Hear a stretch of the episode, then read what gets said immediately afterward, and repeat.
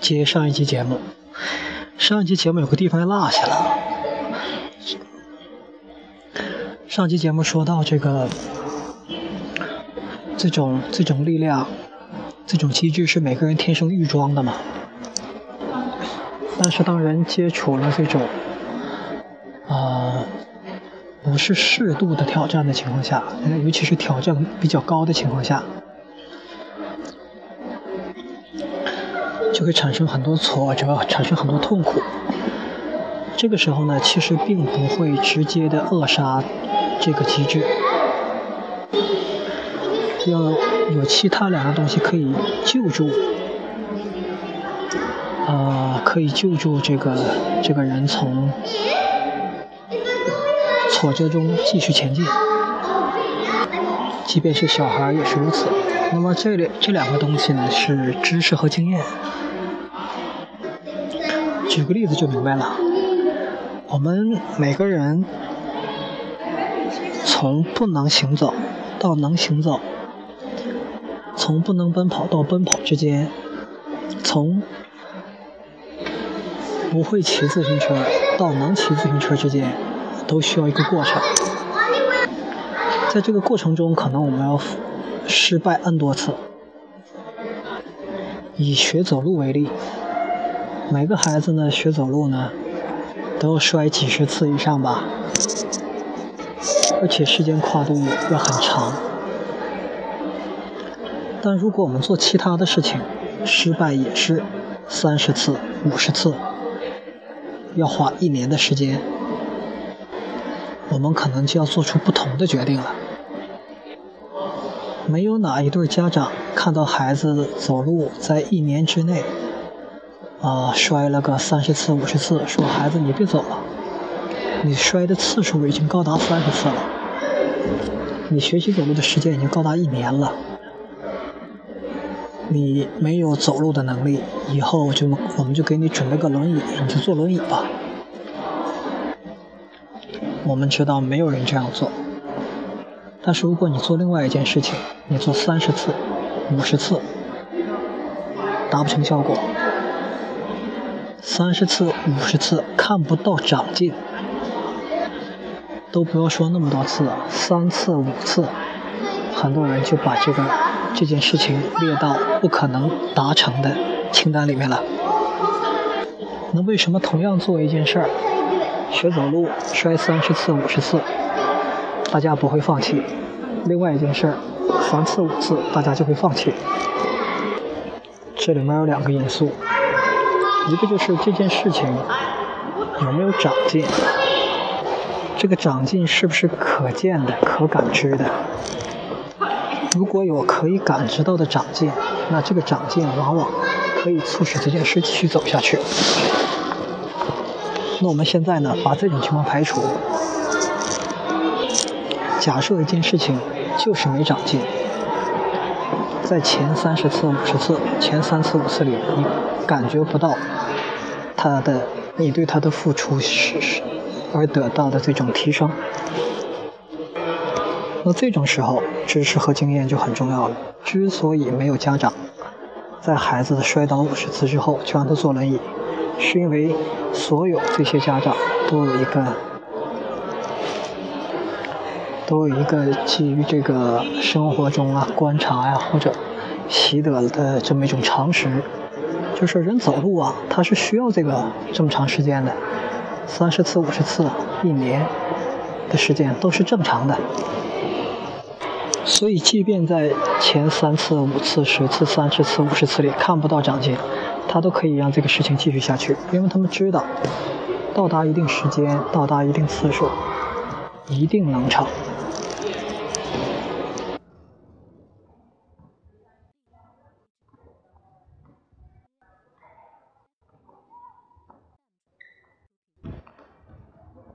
这就是一个例子，让我们可以通过经验呢，把一些我们看不到进展的事情。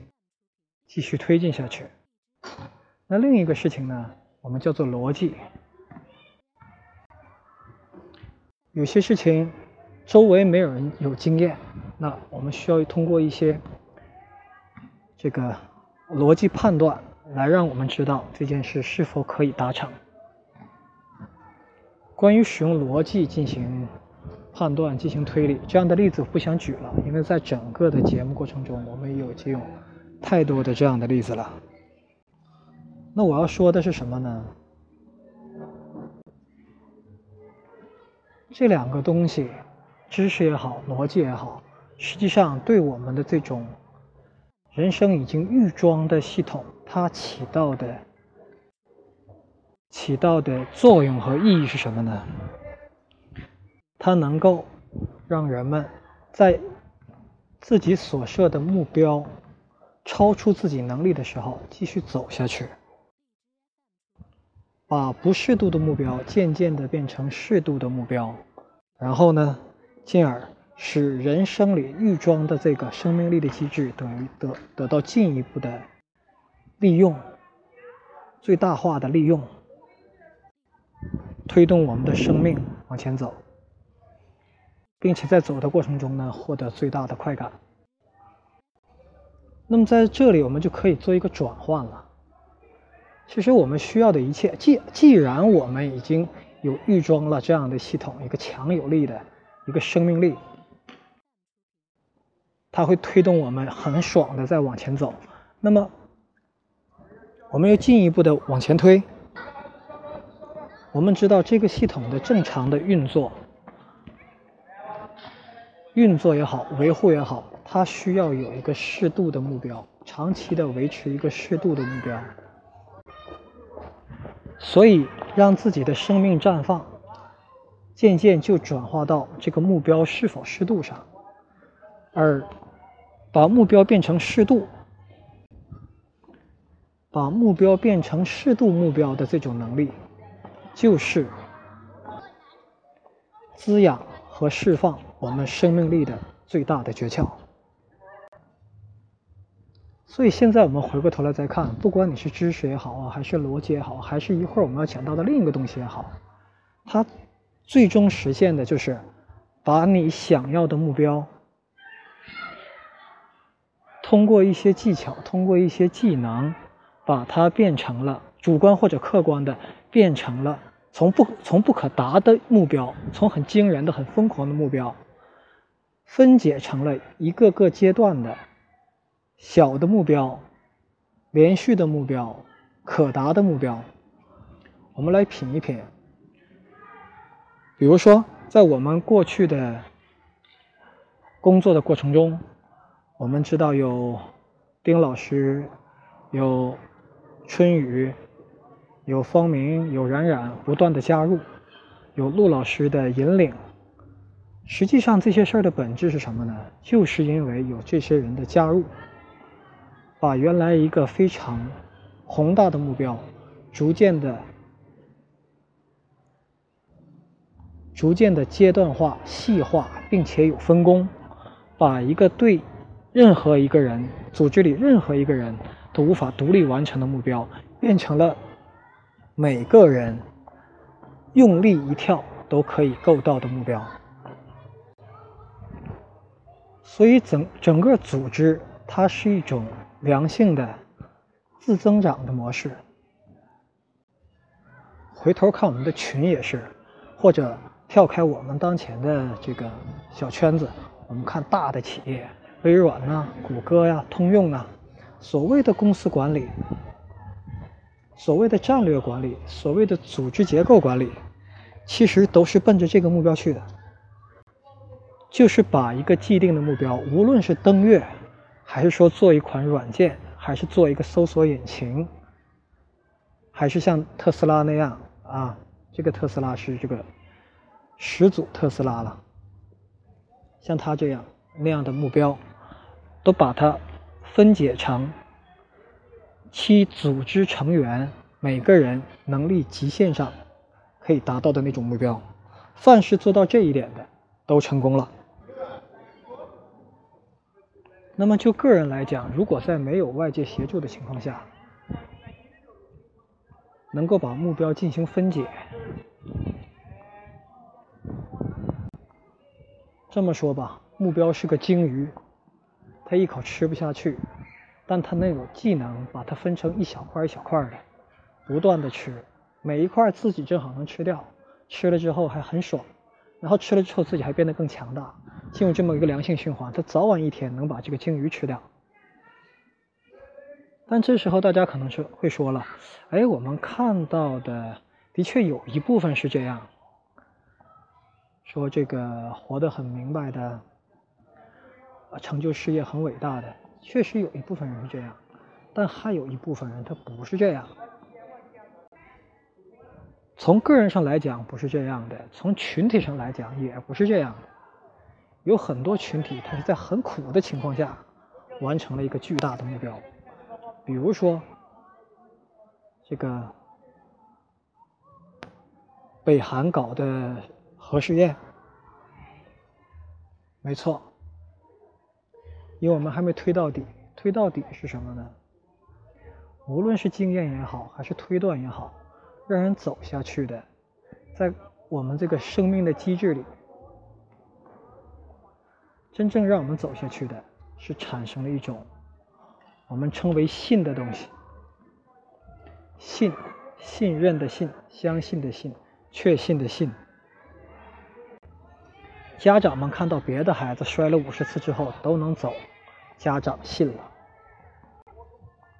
科学家再把这个望远镜通过五年之花五年的时间飞到飞到最新的这个这个星系的时候，在之前他一定是做了大量的实验和理论的推导，然后他们相信了。企业做新产品，先是内部测试。内部测试通过，他们开始相信了，然后投放市场，有第一个客户开始买，他们开始相信这个东西可以卖得出去了。当我们在登一座高山的时候，我们即便不知道从现在到可以看到的那个山峰具体是多少米，要走多少远，要走多远，但我们每次。每每过半小时，回头一看，我们都登得更高了，所以我们开始信了，我们能够登到山峰。所以无论无论是知识啊，还是经验呢，还是逻辑呀，最终要想达到发挥它能够推动我们向前走的这个量的时候，那这个量必须达到一个信的级别。所以说到这儿。我们一点一点的掰，这个掰呢是群里有人说，啊，这应该是一句东北东北话吧，叫做这个，啊，掰包子说馅儿，用掰包子说馅儿来来来描述我们在群里对某件事情进行讨论的那种态度。我们掰了这么久。我们生命的机制，以及给这个生给这个给这个机制赋能、推动，并且去滋养它的相应的能量，发现我们最终回到一句很简单的话上，叫做 “What you what 啊 What you think is real is your reality。real 就是。真的，reality 是你的现实。What do you think is real is your reality。就是说，你信什么，什么就会变成你的现实。所以，人的不同，归根到底，恐怕要归到这个信的不同。我在十几年前，跟我一个相隔两岁的一个弟弟，一个一个堂弟。我们在看同一部电影，看的是什么呢？看的是《阿甘正传》。因为我是先看过这部《阿甘正传》，我觉得特别受鼓舞，我被里面的很多细节所震撼，一直到现在，这些细节也在不断的给我能量。比如说，阿甘去救他的战友，比如说。阿甘持续的给他的女朋友写信，比如说阿甘穿着那双女朋友给他的耐克，跑遍美国，比如说阿甘在赚了钱之后，把那个他死去战友的那一部分 stock share 去给那个战友的给白人煮虾的黑人妈妈。啊，这些这些镜头我现在还想得起来，而且一想起来的时候，我就感觉到一种力量在被激发。所以在当时我看了《阿甘正传》之后，我找我这个弟弟，我给他一块看。当时还是 VCD 呢，这个 VCD 看完之后，我就问这弟弟：“你什么感想？你看了觉得怎么样？”那我弟弟的答案是：“阿甘这小子的点儿也太高了。”点儿高的意思就是幸运。说阿甘之所以成为《阿甘正传》里面的阿甘，是因为他太幸运了。所以那那个时候那一时刻，应该是我在我的整个人生中第一次发现人与人之间对同一个事物的处理会出现这么大的偏差。那么十几年。过去之后呢，我和我这个弟弟的生活出现了非常大的分别。那像这种偏差呢，在后来随着接触的人增加，开始变得见怪不怪了。因为你总会发现，对同一个事情，给大脑的输入，不同的大脑处理出处理出来的结果，真是差别真是太巨大了。就像用丁老师的话说，就像是这个差距差别已经不是人类之间的差别了，而是物种之间的差别。所以我们就进一步的来继续掰信这个包子，看它里面的馅儿是什么东西。首先，我们说人信什么，就影响了他的决策。那说到这儿的时候呢，我们就知道，其实组织行为学这一大这一大学派里面，对人对人的行为做了 N 多的研究，他们当然也考虑到了信这个层面。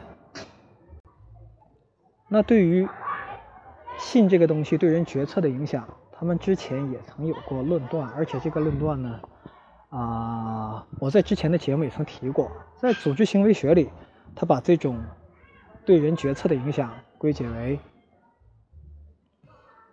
归结为这个以下几大因素。我们现在回头来看这几大因素啊，是不是就是构成我们信一个东西或者不信一个东西的因素？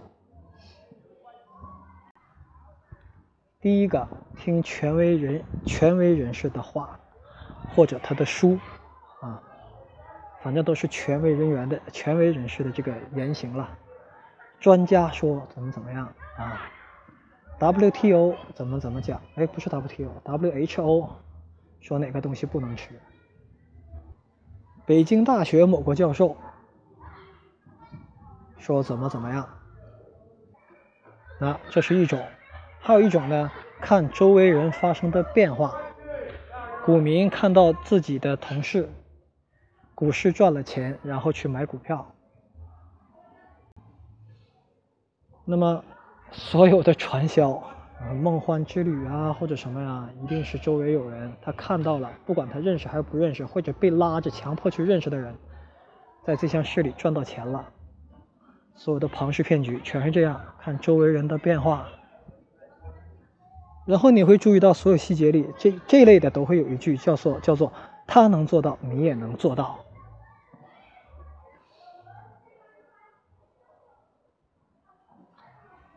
还有一个呢，就是自己短暂的尝试来获得自己的经验，通过自己获得的经验来形成信。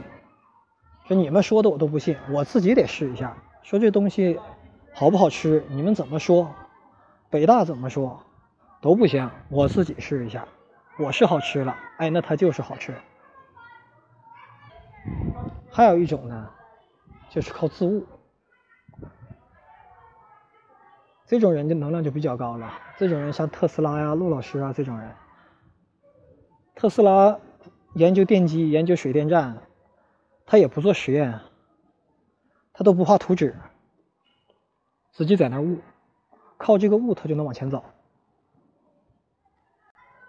所以这几个东西啊，都是在粗浅的，在大分类上来讲，信是怎么形成的，而且只要形成信，它一定会影响人的决策，一定会影响人的行为，进而影响人最终的结果，包括在获取结果中的全部的体验。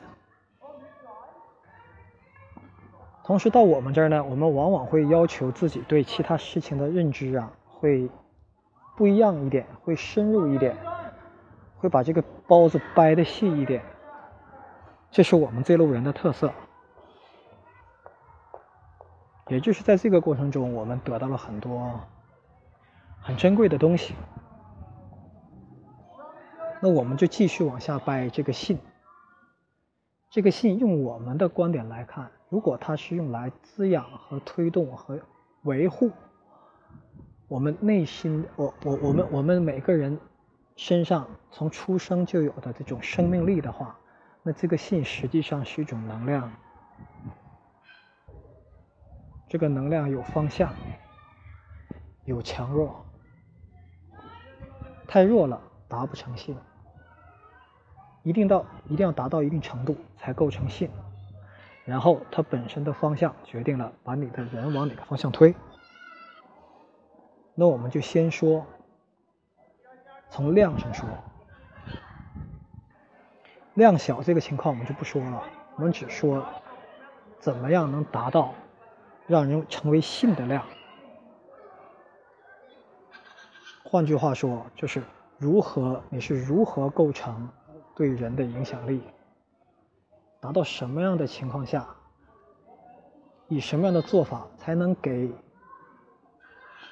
那个目标的信赋予能量，给它加能，加到一定程度，使人达到相信。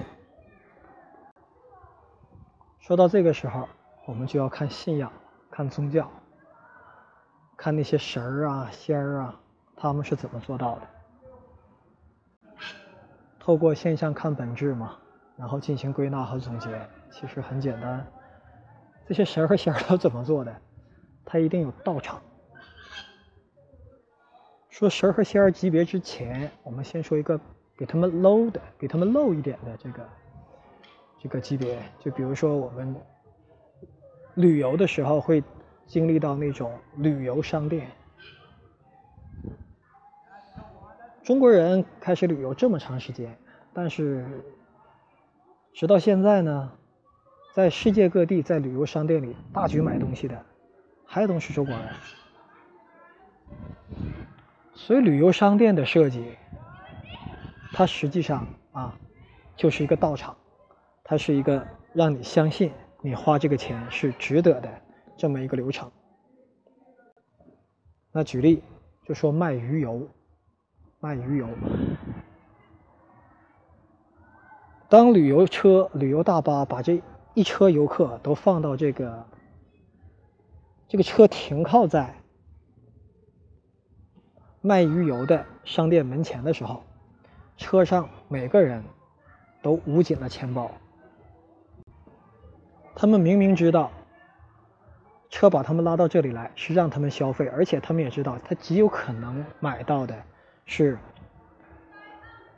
物物低于所值的东西。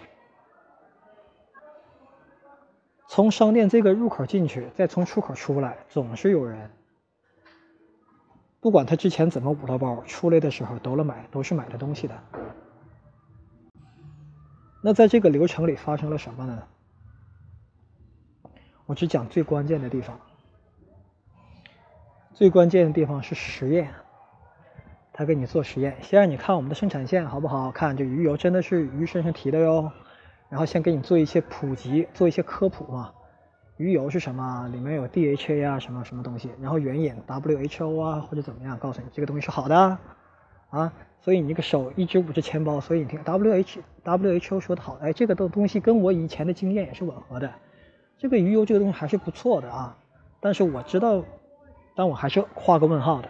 然后继续往下走，它都是一个一条单线流程，让你顺着这个线往下走，就像让你做一条这个这个一直游泳的鱼一样，按设计好的路线走。如果你不按设计好的路线，你会发现大家很不爽，他就希望你按路线走，因为这是他们设计好的这么一个流程。然后这流程往下走，它不断的、渐渐的在。用重定义的方法来瓦解你原先的一些认知，然后在瓦解松动之后呢，它有一个关键的场所，就是大家都坐下啊，有我们的这个啊某个某个人员呢，带个什么官衔的，给大家再演示一下。那当年我看到的这演示呢是这样的。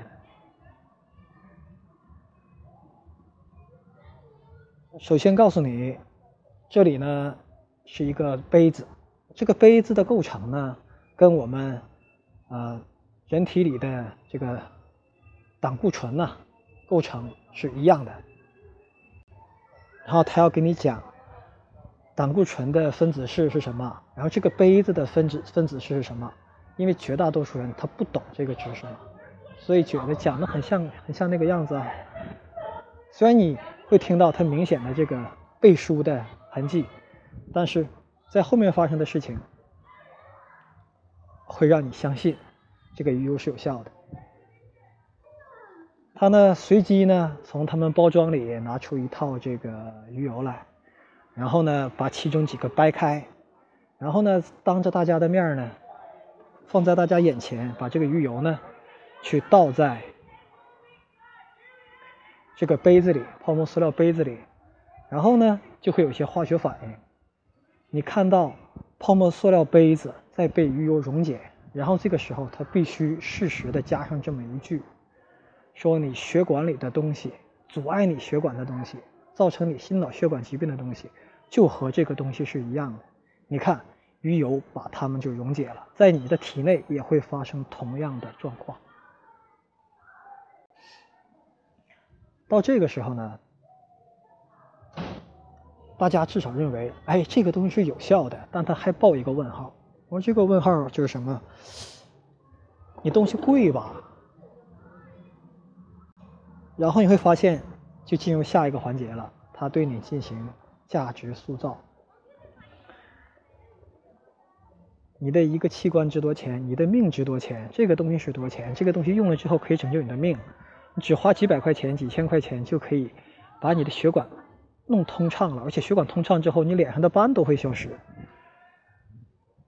你会重回三十岁的状态、四十岁的状态。那当然，这个人可能五六十岁了啊。然后还会说：“你看我，我看起来像四十岁，实际我的年龄已经六十岁了。”这个是很常用的嘛？这是很常用的方法。而以上这个过程呢，就是像一个本来没有什么属性的东西里赋能，不断的赋能，最终让人达到相信它是个神奇的东西的这么一个典型的例子。那个朋友可能说了：“哎，我没看到赋能过程，我只看到了这么一种。”这么一个流程，但是这个赋能是怎么产生的？我想说，赋能就在流程里面，因为在之前我们的亏神系列就曾经给出结论，说结构本身就是力量，结构本身就是能量。那在这里呢，为了便于大家不用再回去翻亏神，我举个例子，核武器是怎么来的？核武器就是在那个超重的元素。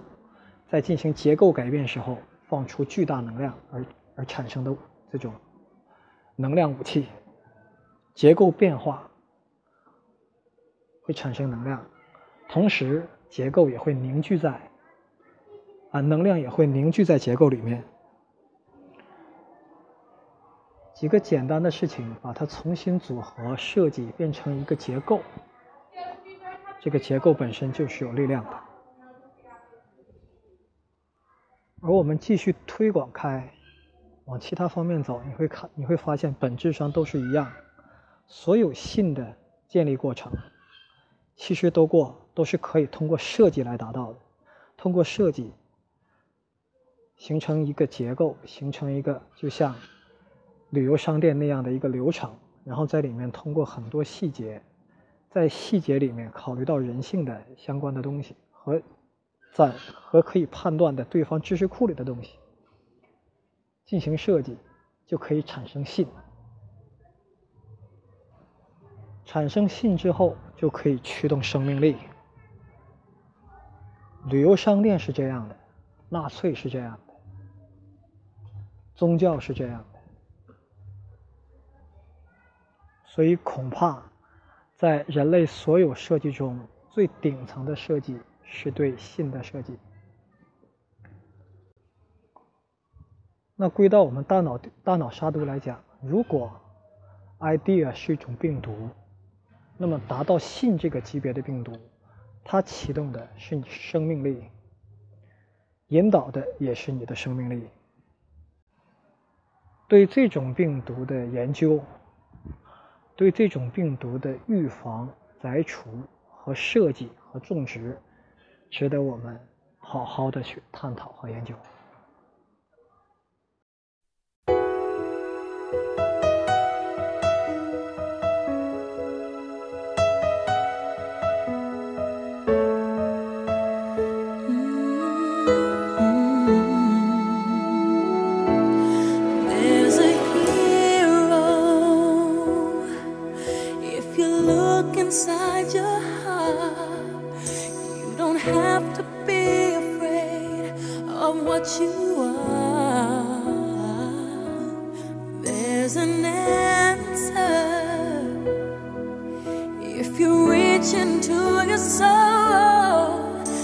the sorrow that you know will melt away.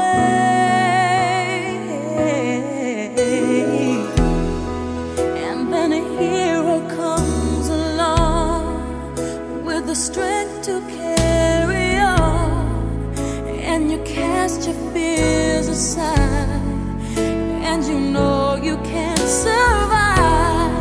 So when you feel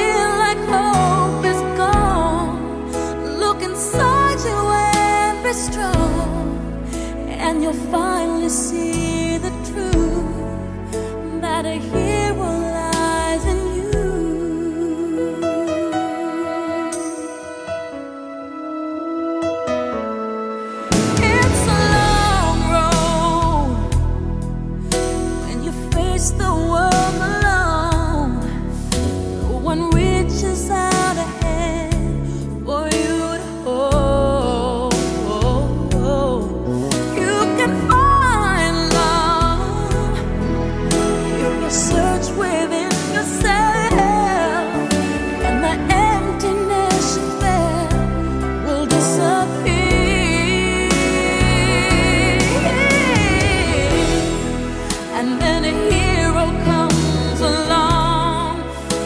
the strength to care.